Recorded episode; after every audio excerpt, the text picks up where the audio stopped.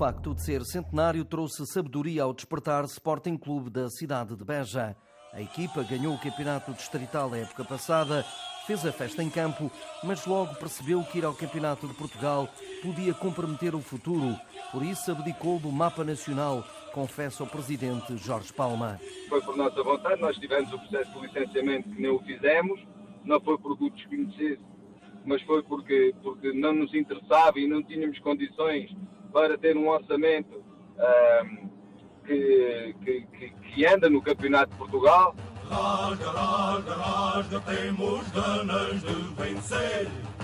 Rasga, rasga, rasga, antes quebrar-te torcer. Rasga, rasga, rasga, porque querer é poder. Rasga, rasga, rasga, despertar até morrer.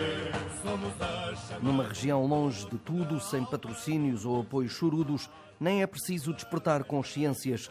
Todos sabem que o caminho está na formação e os frutos existem. Os gêmeos Aurélio, João Aurélio e Luís Aurélio, uh, que começaram ali no desportivo, mas depois passaram para o despertar e fizeram a sua formação.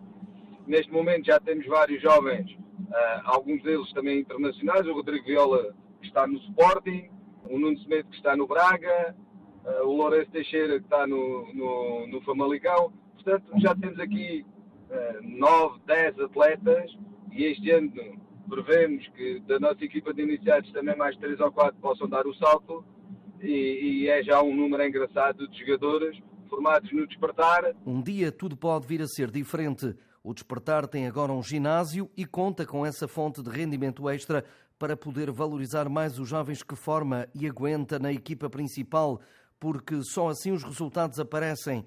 E esta época, embora não esteja na primeira posição da Associação de Futebol de Beja, está na luta pela revalidação do título. Este ano continuamos no mesmo registro, continuamos na perseguição ao líder, estamos na, na, na, na cimeira, mas posso dizer que daquele plantel 95% dos atletas são meio de despertar. Um futuro que só pode ser realista, mas sem perder ambição. Jorge Palma tem dois grandes sonhos. O primeiro sonho era, era colocar a equipa A nos campeonatos profissionais.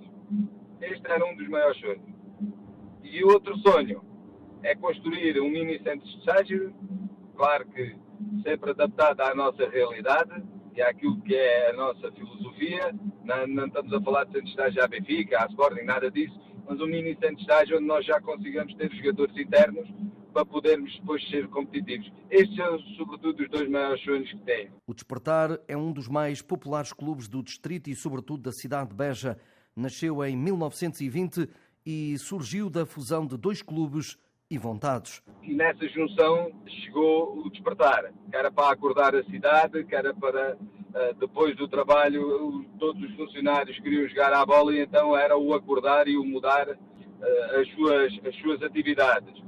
Depois, um caso curioso é que alguns eram do Sporting e outros eram do Benfica.